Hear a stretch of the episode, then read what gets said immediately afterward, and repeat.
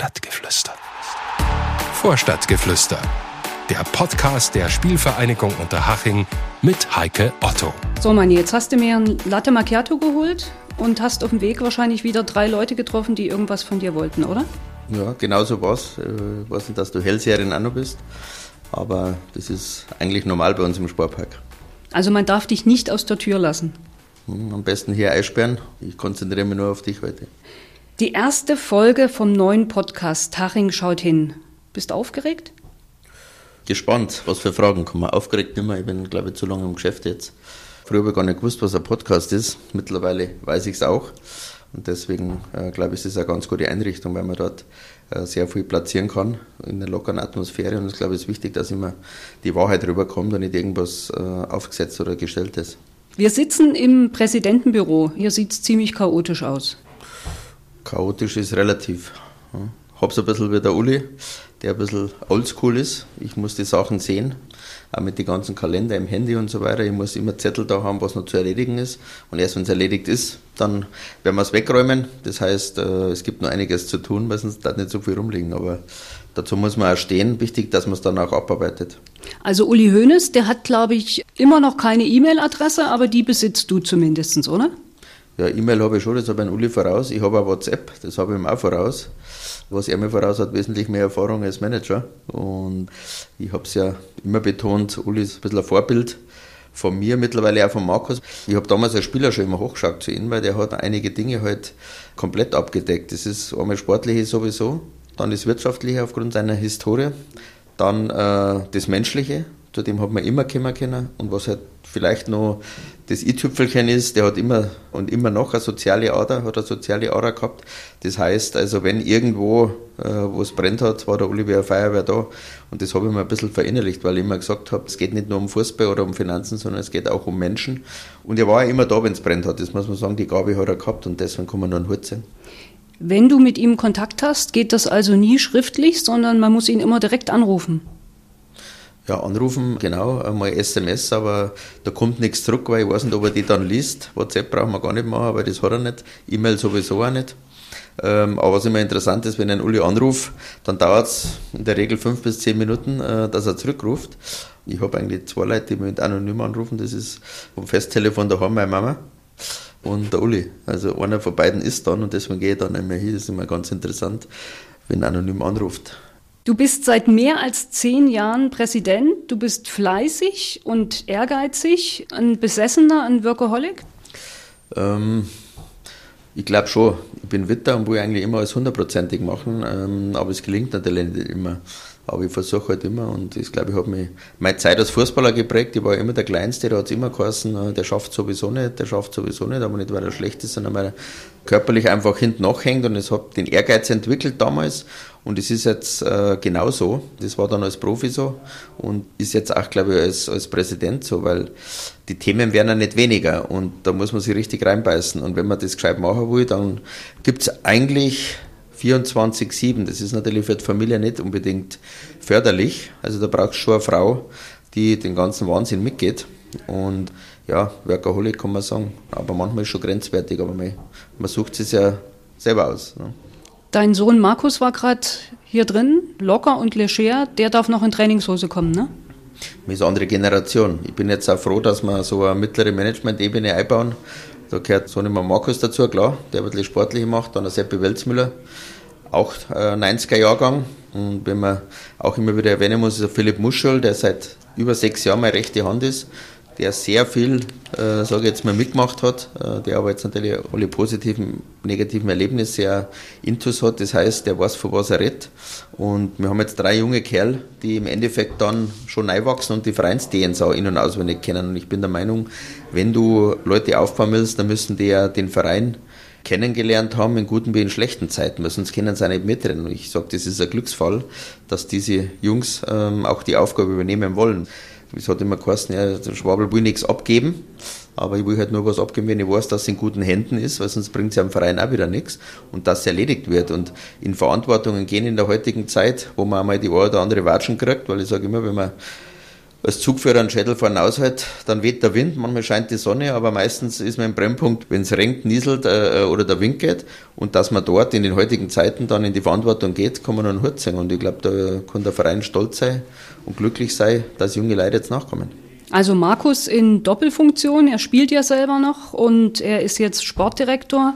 Mal hören, was er dazu zu sagen hat. Ich frage mich bis heute, wie du das zehn Jahre lang allein gemacht hast, Präsidentin Unterhaching, und du bist ja nicht nur Präsident, du bist ja wirklich für alles und für alle da, egal ob Pommes falsch geschnitten sind in der Wirtschaft, äh, ob es um Lizenzierung geht, ob es um Zeugnisse von Jugendspielern geht, du kümmerst dir wirklich um alles. Ich habe jetzt einmal im Kleiner, mit Anführungszeichen, seit ungefähr acht Monaten mitmachen können.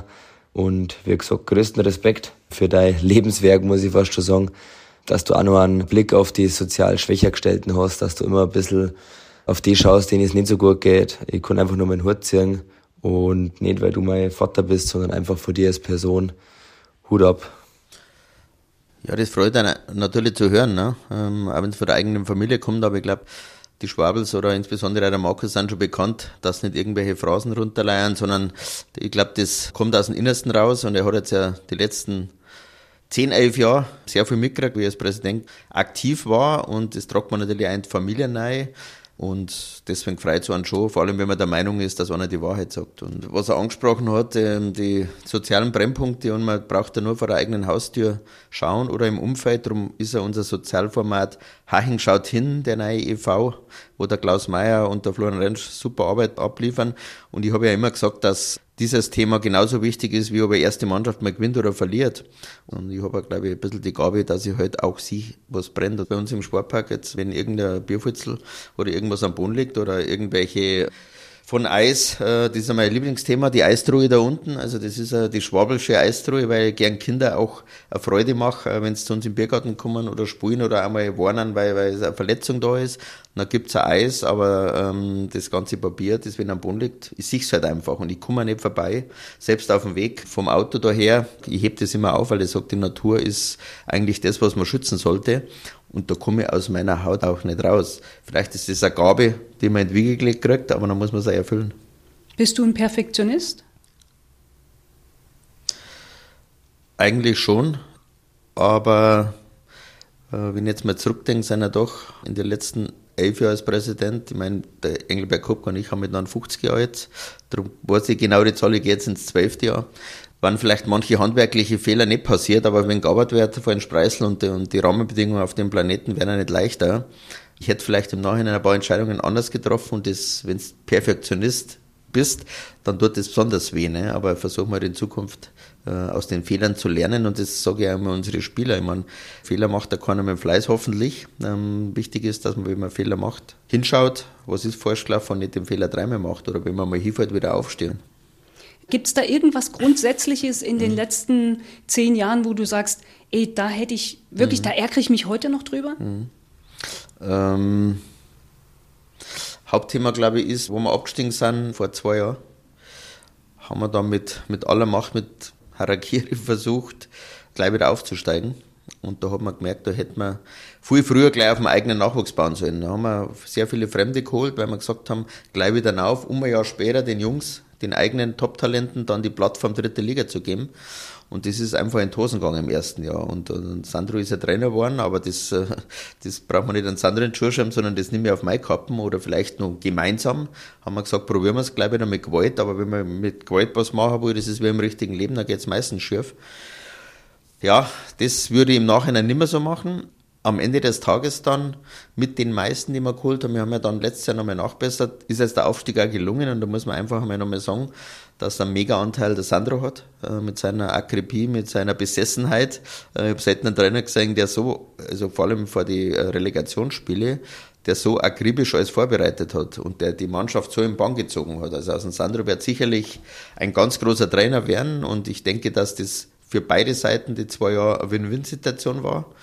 Ähm, es ist im Endeffekt dann gut ausgegangen, weil wir es jetzt gepackt haben und dass wir dann unseren Nachwuchstalenten auch wirklich was bieten können. Man merkt da allein im Schauschau oder in die Augen oder auf der Stirn, wie die Jungs brennen. Die wollen alle in die Mannschaft. Das hat sich jetzt ein bisschen geändert wie Regionalliga und Dritte Liga. Das ist ja doch ein bisschen was anderes. Also von daher ist dann im Endeffekt aufgegangen. Aber ähm, das würde ich vielleicht äh, im Nachhinein anders machen und früher unseren Jungs, unseren Nachwuchstalenten die Chance geben. Aber du hast daraus gelernt und willst genau diese Philosophie jetzt umsetzen. Mhm. Also wir haben ja in, in den Gremien äh, äh, bei der Spielvereinigung gesagt, und da muss ich jetzt nochmal Kompliment an alle machen, weil so seit dem Winter war es ja doch ein bisschen so, dass die Unsicherheit war, wollen und können wir die dritte Liga überhaupt stemmen. Und du brauchst in den Gremien Ruhe und brauchst auch einen roten Faden, wo alle dahinter stehen. Und da muss ich ganz klar sagen, der Aufsichtsrat um einen Aufsichtsratsvorsitzenden Florian Kainz oder im Präsidium mit Peter Wachstel, Dirk Matten, Dani Eimer, da waren wir einfach äh, uns klar, ob wir jetzt aufsteigen oder nicht, dass wir verjüngen wollen. Weil wir brauchen den Aufwand im Nachwuchsleistungszentrum nicht machen, wenn wir dann immer Fremde holen und den eigenen Talenten die Chance nicht geben. Und ähm, vor allem, ich bin ja bekannt dafür, dass ich immer ein bisschen den Finger in die Wunde lege, aber im deutschen Fußball, dass man jungen Nachwuchstalenten die Chance nicht gibt. Also hat man die letzten zwei Jahre schon ein bisschen wehgetan, dass zu wenig eigene Talente gespielt haben, aber äh, das ist aufgegangen. Und von daher wollen wir jetzt in, in Zukunft äh, die Jungs neischmeißen. Und ich denke, dann, dann werden wir alle Freude dran haben, ob der Plan aufgeht oder nicht. Weil wenn ich mir heute anschaue, wie die Drittligisten äh, aufrüsten, immer 12, 13, 14, 15, 16 nein. Und ich habe im Pressegespräch am Anfang der Saison gesagt, wir haben auch 10 nein geholt. Ne? Da war ein bisschen Ruhe. Wir haben es im Biergarten gemacht in der Runde. Sage ich ja, im, aus dem eigenen Nachwuchsleistungszentrum. Ne? Und äh, ich glaube, das ist auch der richtige Weg. Wir haben jetzt einen von außen geholt, aber nur ausgeliehen. Und ganz klar muss die Haching-Philosophie noch viel verstärkter werden, dass man den eigenen Jungs die Möglichkeit geben, weil wenn man sieht, was aus dem Nico Mantel, was aus dem Adiemi geworden ist, und das ist auch wirtschaftlich notwendig. Also man muss ja einmal auch hier ganz klar sagen, im Fußball ist immer die Meinung, ja, irgendwer wird die Zeche schon bezahlen. Aber ich glaube, in Zukunft wird sich die Spreu vom Weizen auch trennen, weil der Mittelstand wegbricht und die Kluft im Fußball geht immer weiter auseinander. Ich meine, die Champions League Vereine, die werden immer genug Geld haben, aber unterhalb der DFL liegen, also ab der dritten Liga, Regionalliga runter, muss man schon sich selber so aufstellen, dass man aus der eigenen Hand das Ganze stemmen kann. Und deswegen bei uns Talententwicklung und Talentförderung und da geht da ja das Herz auf, wenn ich halt sehe, was für Top-Talente wir dabei haben, jetzt einem Trainingslager, sehr viel ganz junge mit einem 15-Jährigen sogar, dann 16-, 17-Jährige und wie sie die entwickeln im Umfeld von unseren Etablierten, da kann nur das Herz aufgehen. Du hast gesagt, unbedingt aufsteigen. Im Frühjahr hatte man mal das Gefühl, der Schwabe will gar nicht unbedingt in die Relegation. Da gab es auch die Kritik von außen, das ist ein ziemliches Rumgeeier. Kannst du das nachvollziehen?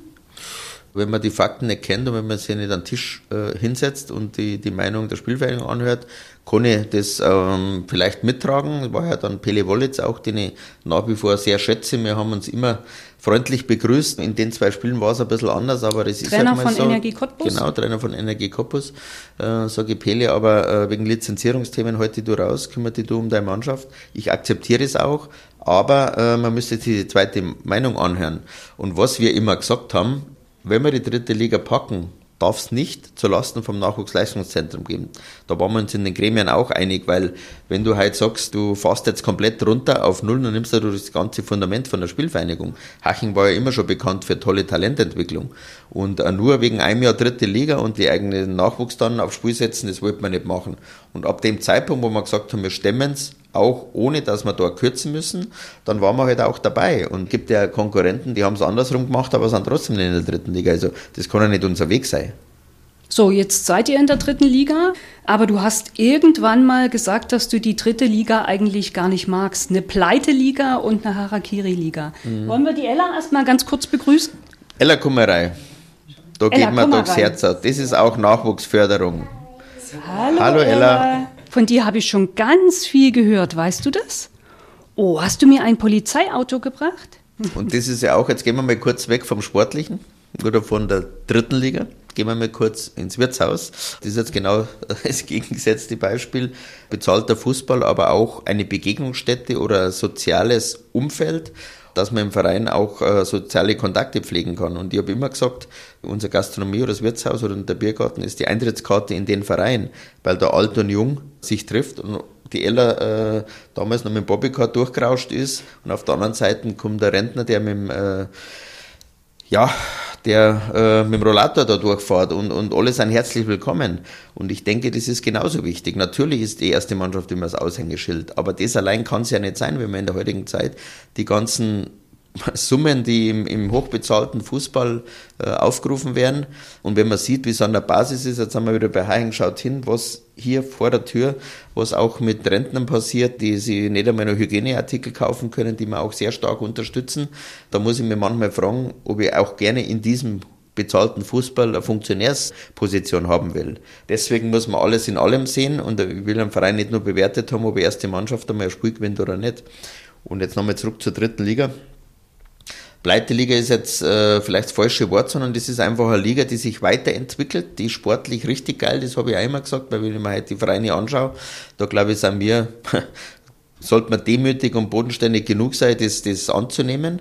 Aber die Kluft zwischen den DFL-Ligen und der dritten Liga und auch weiter runter ist einfach zu groß und deswegen spielen halt viele Harakiri, um an den großen Geldtopf zu kommen. Wir erklären noch mal ganz kurz, Ella ist die Tochter von Markus, von deinem Sohn und du bist der Opa. Der Opa ist halt bei der Ella vor allem gefragt, wenn es um die Eistruhe geht. Jetzt sind wir wieder bei meinem Lieblingsthema und deswegen fährt die Ella auch gern her. Und ich habe letztes Mal gesagt, ich glaube, die Ella ist die Einzige, die mich überzeugen kann, dass man bei der Spielvereinigung irgendwann einmal, vielleicht ist dann der Markus Präsident oder der Seppe Welzmüller, dass wir Frauenfußball oder Mädchenfußball installieren. Wir haben gesagt, das machen wir bewusst nicht, weil der zweite Verein in Unterhaching, die Fortuna, das abbildet, dann brauchen wir nicht äh, in dem Umfeld zwei äh, Abteilungen haben. Aber wenn die Ella mal sagt, Opa, bitte äh, Mädchenfußball, dann weiß ich nicht, äh, ob ich da Nein sagen kann. Ich habe mich vor kurzem mit Almut Schuld unterhalten, habe gesagt, Mensch Almut, könnten wir nicht mal für die Spielvereinigung diesen Podcast aufnehmen? Und dann hat sie gesagt, wenn der Manni Schwabel eine Frauenmannschaft hat, können wir das jederzeit machen. So weit seid ihr noch nicht. Stella kann noch nicht so viel unfallfreie Sätze sagen. Sie ist auf dem besten Weg dahin, dass sie sagt, Opa, bitte, ich will Fußball spielen. Man muss das mit Argus Augen verfolgen. Ich sage nur, wir dürfen uns jetzt auch nicht verzetteln und alles machen, nur dass gemacht ist. Bin der Meinung, wir müssten, wie gesagt, im Ort äh, mit der Fortuna dann reden, wie wir das gemeinsam abbilden können. Weil jetzt mhm. dort einen Konkurrenzkampf mit Kooperation. Ist, ja, das kann ja. man dann kann man immer regeln. Ich denke, die nächsten Ort, zwei Jahre wird sich da einiges tun und dann werden wir das Thema sicherlich einmal auf den sogenannten runden Tisch legen und entscheiden, ob es Sinn macht oder nicht. Die Euphorie im deutschen Frauenfußball scheint ja nun doch wieder ein bisschen abgeschwächt zu sein. Wie hast du das erlebt, das frühe Ausscheiden bei der WM in Australien? Hm. Ja, man hat ein bisschen das Gefühl, das passt jetzt gerade in die, in die, in die Landschaft rein, Fußball Deutschland. Ähm, ich denke, wir sollten in allen Bereichen einfach einmal äh, alle die Köpfe zusammenstecken, die sich ähm, auch dem Thema Zukunft im deutschen Fußball ein bisschen äh, näher bringen wollen, dass man einfach einmal sagt, was, was können wir denn alle gemeinsam tun, äh, ohne irgendwelche Schuldzuweisungen und Eitelkeiten, damit wir das ganze Thema nach vorne bringen, weil im Moment, und das verdeutlicht das, denke ich jetzt aus, darum passt es jetzt wahrscheinlich genau rein, dass wir einfach am Holzweg sind. Und das kann es ja nicht sein. Und wir sollten auch auf die nächsten Generationen schauen und nicht im Hier und Jetzt handeln. Wir haben jetzt schon über die Relegation gesprochen, die letzte Saison, wenn du da zurückschaust. Da ist unglaublich viel passiert. Was ist bei dir vor allen Dingen emotional auch hängen geblieben? Ähm, die totale Hochspannung vor den beiden Spielen. Ähm, die Relegationsspiele gegen Energie genau, Cottbus? Genau es ist nicht die Mannschaft aufgestiegen, insbesondere auch nicht das Präsidium oder der Präsident, natürlich der Trainer mit einem großen Anteil, aber auch nicht allein. Eigentlich ist der ganze Verein, die ganze Heichenfamilie aufgestiegen. Weil ohne die Anfeuerung auf der Tribüne, ich meine, in so einem Spiel, in einem Relegationsspiel, da kann eine Situation wahnsinnig viel ausmachen. Aber die haben der Mannschaft so einen Flow mitgegeben und da kann ich nur von jedem einen Hut sagen. Alle, die im Stadion waren und die, die von außen dann Daumen gedruckt haben, ich habe mit viel äh, Leute dann noch geredet, auch mit älteren Damen, mein Lieblingsthema, äh, weil die kennen mich natürlich noch, auch die jungen Mädels natürlich nicht mehr, die kennen dann Musiala und so weiter und auch die Emi. Genau, Schwabel, was willst du jetzt da? die alten Damen und die haben gesagt, wir haben so die Damen gedruckt und wir haben gehofft, dass sie das packt. Und da habe ich gesehen, dass nicht nur die im Stadion waren, sondern die ganze positive Energie rum und um die Spielvereinigung. Und das war die größte Botschaft. Eigentlich ist die Heichen-Familie aufgestiegen und sonst gar keiner. Das sind die letzten Eindrücke von der vergangenen Saison, aber es war ja nicht immer alles schön. Was ist denn so hängen geblieben, was dich auch sehr beschäftigt hat im negativen Sinne? Ja, natürlich, ich sage jetzt mal die Diskussion im Januar, Februar, wo du sagst, äh, wenn die Gehälter mal drei Wochen später zahlt werden als Regionalligist, dass das irgendeinen Journalisten interessiert. Für viele war es einfach unverständlich, dass die Spielvereinigung in so eine Situation kommt, wenn sie durch diesen Adeyemi-Transfer mhm. nach Salzburg und mhm. dann später Dortmund ein paar Millionen eingenommen mhm. hat. Aber da muss man sich hinsetzen und sagen, warum. Äh, und da muss man mal tiefer einsteigen. Und jetzt sind wir wieder beim Thema, das ist jetzt kein Jammern, sondern das ist eine Ist-Aufnahme, dass Dritt- oder Regionalligisten, die ein Nachwuchsleistungszentrum unterhalten und kaum Zuschüsse bekommen, das irgendwie finanzieren müssen. Und der Ademi ist aus dem Nachwuchsbereich gekommen. Also hat der Ademi eigentlich die letzten drei bis vier Jahre Nachwuchsarbeit zusammen mit Nico Mantel, Teil geht natürlich auch in die erste, auch mit finanziert. Und wir werden einen Teufel tun, dort nachzulassen im Nachwuchsleistungszentrum. Aber du zahlst halt dann einfach drauf und du bist dann angewiesen, dass du aus diesen Pulk von Talenten äh, eben Transferlöse erzielst, damit du weiter investieren kannst in Nachwuchs. Aber wie machen, das andere, wie machen das andere Regionalligisten, die diese Millionen nicht eingenommen haben? Haben die dann nicht so eine gute Nachwuchsarbeit? Ja, die meisten haben ja kein Nachwuchsleistungszentrum. Man muss sich vorstellen, du brauchst ja so und so viele hauptangestellte Trainer, du brauchst einen Sportpsychologen, einen Sportpsychiater, du brauchst Physiotherapeuten, du brauchst, du brauchst, du brauchst, du brauchst, sonst darfst du das auch nicht machen. Und die Krux ist halt, dass ein Regionalligist oder Drittligist äh, weniger Zuschüsse kriegt für die Nachwuchsarbeit wie Erst- oder Zweitligist, obwohl die ja sehr viel Fernsehgelder haben. Aber wenn es dann darum geht, die Nachwuchsarbeit abzumelden oder so auf ein Minimum runterzufahren, dass du nur noch vielleicht mit Spielereltern dann den Bereich trainierst, das kann es ja nicht sein. Und wäre halt traurig, weil ich glaube schon, dass aus einer Drittliga- oder Regionalligamannschaft im Nachwuchsbereich sehr viele Talente hochkommen können, die dann am deutschen Fußball auch wieder äh, helfen. Aber dann kommt man trotzdem auf die paar Millionen, die ihr für Adeyemi eingenommen habt? Mit dem Psychologen, mit Trainern, mit allem drum und dran? Oder für was ist das Geld rausgegangen? Ja, das, ist, das, ist, das sind Personalkosten und Reisekosten und alles in die Jugendbundesligen für die Nachwuchsarbeit. Wir haben circa eineinhalb Millionen Kosten im Nachwuchsleistungszentrum. Und wenn du keine Zuschüsse kriegst, irgendwo musst du herkommen. Und das natürlich bei der ersten Mannschaft in der Regionalliga, wenn du einen, einen, keinen Feierabendbetrieb machst, sondern einen Profibetrieb, um wieder hochzukommen, weil sonst kannst du gleich aufhören oder gleich für untere Liga melden, dann musst du das ja vorfinanzieren. Und dann baust du das auf und durch so Transfers baust du halt dann die, die Altschulden ab. Und ich habe ja immer gesagt, dass wir dadurch jetzt keine Bankschulden mehr haben. Aber ähm, ich habe immer das Gefühl, im Fußball ähm, ist es so, dass viele gar nicht, wenn es um wirtschaftliche Dinge geht, so tief einsteigen, weil das Deutsche als liebstes Kind ist halt elf gegen elf am Wochenende, da ist man Bratwurst, alle haben wir uns lieb, aber so tief einsteigen und ich merke es ja oft, wenn ich sage, hm, ist halt immer eng ne, in so Vereine, wenn du viel in Nachwuchs investierst. Klar kann man sagen, die erste Mannschaft kostet auch sehr viel, klar, aber wir müssen ja schauen, dass wir wieder hochkommen, ne, weil jeder will ja dann wieder dritte Liga spielen. Alle haben gesagt, ja, das musst du irgendwie schaffen. Aber das ist ja kein Wunschkonzert, du hast gewisse Voraussetzungen. Und da muss man einfach, wie gesagt, tiefer einsteigen und dann gibt es ja nur zwei Möglichkeiten. Man hätte dann äh, kurzfristigen Engpass oder auf Sicht nicht. Dann gibt es aber keine Top-Talente mehr in Unterhaching. Oder man muss so weitermachen, bis wir irgendwann einmal durchfinanziert sind. Und da brauchen wir halt noch zwei, drei Transfers dazu. Und das ist einfach die bittere Realität. Und ich denke, das wird auch die nächsten Jahre in diesen Ligen, wo man nicht erst Zweitligist oder in der Champions League spielt oder vielleicht ein saudi-arabischer Verein ist, wird jeder kämpfen.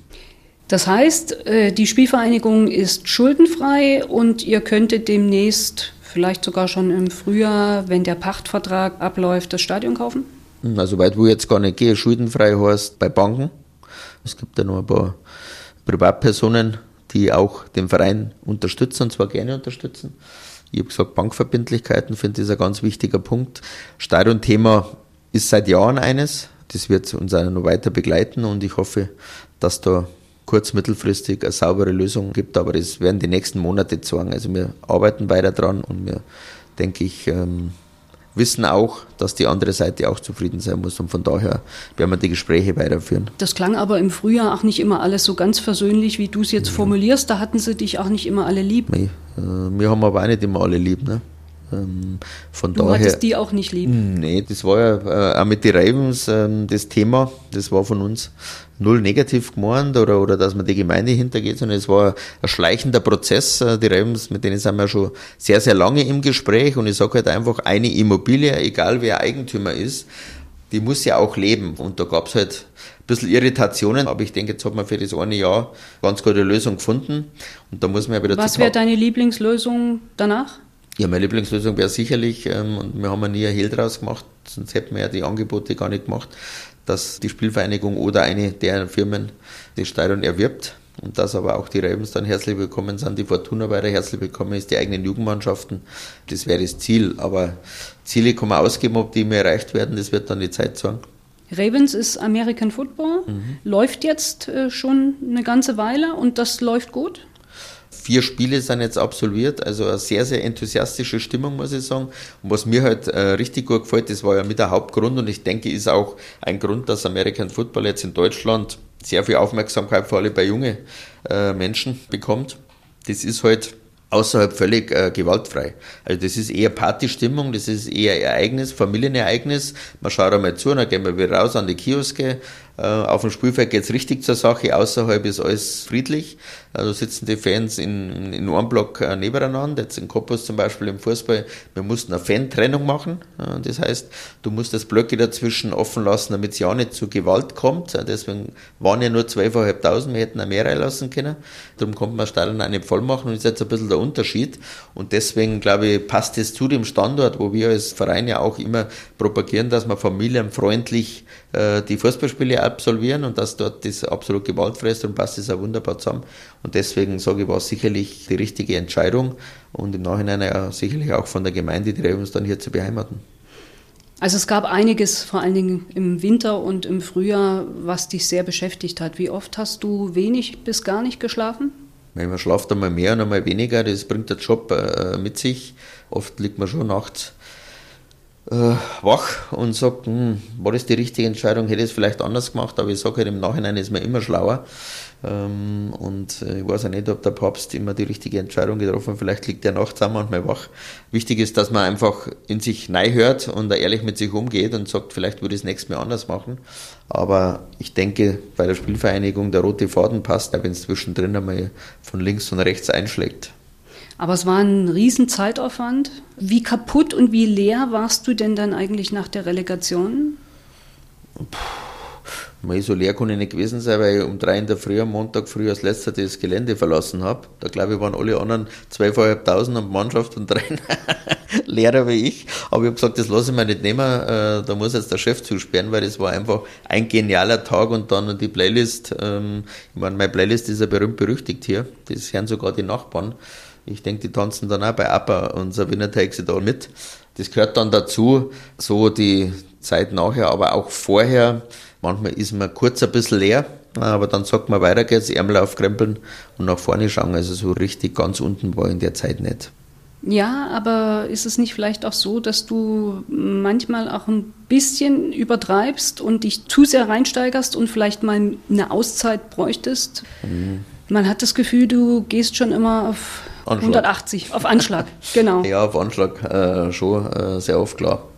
Ähm, ich meine, die Urlaubszeiten waren die letzten Jahre sehr, sehr wenig.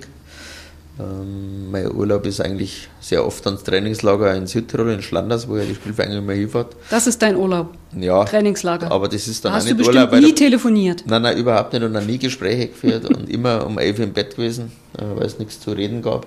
Ich war ja vier Tage mit meiner Frau in Italien, äh, oh. aber das ist für, sagen wir mal, siebeneinhalb Stunden Autofahren ans Meer und dann vier Tage, das macht eigentlich auch keinen Sinn. Also ähm, ich hoffe, dass ich aus diesen Themen mal lerne und einmal länger Urlaub mache, weil äh, man muss einmal kapieren, dass es ohne einen auch geht. Und jetzt so nach und nach durch den Philipp, äh, Seppi und Markus habe ich natürlich schon das Gefühl, oder auch die Nadine Zeller, die hier in der Geschäftsstelle da ackert, dass die es schon im Griff haben alle. Und äh, da muss man sich einmal rausnehmen, weil wenn man es einmal zerlegt, dann muss es auch ohne angehen. Aber ich sag mal, da ist man auch im Nachhinein man, immer schlauer. Ja? Im Nachhinein ist man mhm. schlauer, aber jetzt muss man irgendwann einmal ein bisschen reagieren und sich ein bisschen rausnehmen. Aber jetzt im Hinblick auf die Drittligasaison habe ich noch die volle Power und dann schauen wir jetzt. Fällt dir das schwer loszulassen? Also auch jetzt zum Beispiel zum Markus mal zu sagen, mach du mal? Na, mir fällt es überhaupt nicht schwer loszulassen. Ich erwarte dann nur, dass es Ergebnisse gibt oder dass man informiert wird, äh, wenn es in die eine oder andere Seite geht. Mhm. Schlecht wäre es, wenn man dann dieses Thema, das man abgegeben hat, äh, sieben Tage später doppelt und dreifach wieder auf den Tisch kriegt, weil dann sage ich immer, kann ich es gleich selber machen. Aber das hat jetzt im letzten halben Jahr sehr, sehr gut funktioniert. Das war ja so, dass äh, Seppi Markus schon das halbe Jahr jetzt da in der Verantwortung mit waren. Wir haben es halt noch nicht nach außen getragen, weil wir gesagt haben, nicht, dass uns das dann im Nachhinein wieder, da kommen sie dann wieder alle Seelenlöchern raus, wenn wir jetzt gesagt haben, ja, seit dem Winter arbeiten die zwar mit in Doppelbelastung, aber wir wollen auch aufsteigen äh, und dann schaffen wir es nicht. Dann hätten sicherlich viele Kritiker gesagt, ja, das war, weil sie sich nicht konzentrieren haben können. Aber die haben es bravourös gelöst. Ähm, wir haben am Spieltag noch in Cottbus gemeinsam noch geschaut, Themen, die wir zu regeln hatten und um 20.30 Uhr war dann Spiel, um 17 Uhr haben wir noch, haben wir noch über die Lizenzierung gesprochen. Also die haben schon bewiesen, dass beides abdecken können und jetzt äh, zur neuen Saison haben wir es jetzt offiziell gemacht. Und von daher, glaube ich, ist das schon ein ganz guter Punkt jetzt, um die Dinge auf mehrere Schultern zu verteilen. Mani, eins der Probleme, das euch in der letzten Zeit beschäftigt hat, ist der neue Trainer Marc Unterberger, der keine Lizenz hat. Wie mhm. ist denn da der Stand jetzt mit dem DFB? Also das ist ja kein Geheimnis, dass wir sehr lang schon im Dialog mit dem DFB sind äh, und wir wussten ja, auf was wir uns da einlassen. Also aber wir ähm, sind der vollsten Überzeugung, dass der Marc Unterberger als Nachfolger von Sandro Wagner genau der richtige Mann ist. Äh, deswegen haben wir eingeplant, dass es wahrscheinlich irgendeine Sanktion geben wird. Nach meinem Gefühl oder was ich so ein bisschen raushöre, der aktuellste Stand ist der, dass wir wahrscheinlich äh, mit der Geldstrafe rechnen müssen, in welcher Höhe auch immer, aber ich habe schon verkündet, dass das am Verein eigentlich nicht treffen sollte, sondern das trage ich dann privat, weil das wir im Verein gar nicht auflasten. Aber es ist so, dass ähm, wir gesagt haben, das müssen wir dann auch tragen und da gibt es für uns auch keine Jammerei. Also es wird auf eine Geldstrafe hinauslaufen, aber wir ziehen das Ding durch und das war immer mit offenem Visier dem DFB und ich denke, man muss einmal entscheiden, dass für die Sache gut ist und wenn es dann eine Sanktion gibt, dann muss man es auch tragen, aber dann auch hoch erhobenen Hauptes. Also es gab einige Themen, die dich schon auf Trab gehalten haben in den letzten Wochen. Ich frage nochmal, wie kommst du runter? Ja, entweder wenn Ella an der Eistruhe steht und ein Eis will, äh, oder wenn er Weißbier trinkt, weil wie sollst du denn sonst runterkommen, ne? Weil das Fußballgeschäft, da dreht sich ja 24-7. Aber ich muss nochmal sagen, es braucht da keiner jammern, wenn er in dem Geschäft tätig ist, weil das schafft er ja keiner auch. Und es hat äh, weder mich noch irgendeinem anderen einer gezwungen, äh, so einen Job anzunehmen. Dass die Rahmenbedingungen die letzten Jahre auch wirtschaftlicher Art rund um den Fußball auf dem Planeten anders worden sind, ist es klar, dass da mehr Problemfelder entstehen. Aber das heißt ja nicht, dass man dann sagt, wenn der Wind weht, dass man dann als Lokführer aussteigt und sagt, jetzt soll ins andere machen und ich lege mich in die Sonne dann. Also ich, Haching ist für mich eine Herzensangelegenheit. Ich meine, als Witter geht man sowieso immer an die Grenze. Nochmals musste als Fußballer arbeiten, sonst war ich als kleiner Stöpsel nicht äh, Profi geworden. Und äh, von daher äh, werde ich schon die richtigen Auszeiten da nehmen. Dann sollten jetzt ein bisschen mehr werden, weil man, wird ja nicht jünger, das muss man auch sehen. Mhm. Aber vom roten Faden ist, ist, ist Haching für mich. Auf die 60 zu? Ja, jetzt äh, tu nicht so rum. Ich bin jetzt gerade ein bisschen mehr wie 55 geworden. Kennt dich deine Frau eigentlich noch? Naja, die, die kennt mich schon. Ähm, die hat vor 36 Jahren gesagt, ein schönes Backel übernommen. Den nehme ich. Genau. Und jetzt kommt sie nicht mehr raus. Jetzt kommt sie nicht mehr raus. Sag, jetzt brauchst du einen, keinen anderen mehr suchen. Jetzt äh, ziehen wir es miteinander durch. Du könntest dich jetzt mal kurz bei ihr bedanken. Ja, das mache ich doch ganz gerne, meine liebe Marianne. Also Hut ab. Äh, ich glaube, du hast Bundesverdienstkreuz. Hättest du verdient, mit so einem Psycho da 36 Jahre durchs Leben zu gehen. Aber du warst doch im Endeffekt auch, wenn es brennt, stehe ich da. Ähm, und du hast, glaube ich, schon gewusst, auf was du einlässt. Und du hast natürlich alle Freiheiten. Und nachdem du mit deinen Mädels gerne in Urlaub fährst oder gefahren bist, habe ich auch nie was gesagt. Und dann bist du aufgekommen und ich bin in Haiching aufgekommen. Das ist für mich wie ein Paradies hier. Ähm, glaube ich, passen wir trotzdem ganz gut zusammen. Aber wie gesagt, jetzt brauchst du auch keinen anderen mehr suchen. Jetzt glaube ich, ziehen wir es durch. Und ich hoffe, dass wir noch sehr, sehr viele schöne Jahre miteinander haben. Ähm, und glaube ich, ganz wichtiger Punkt, dass Vertrauen da ist und Toleranz, weil sonst geht es in dem Geschäft sowieso nicht. Und da möchte ich mich einfach nochmal bei dir bedanken und dann darfst du mal wieder mit mir zum Italiener gehen. Also ich glaube, deine Frau würde schon noch einen anderen finden. Die Frage ist, ob du noch eine andere finden würdest.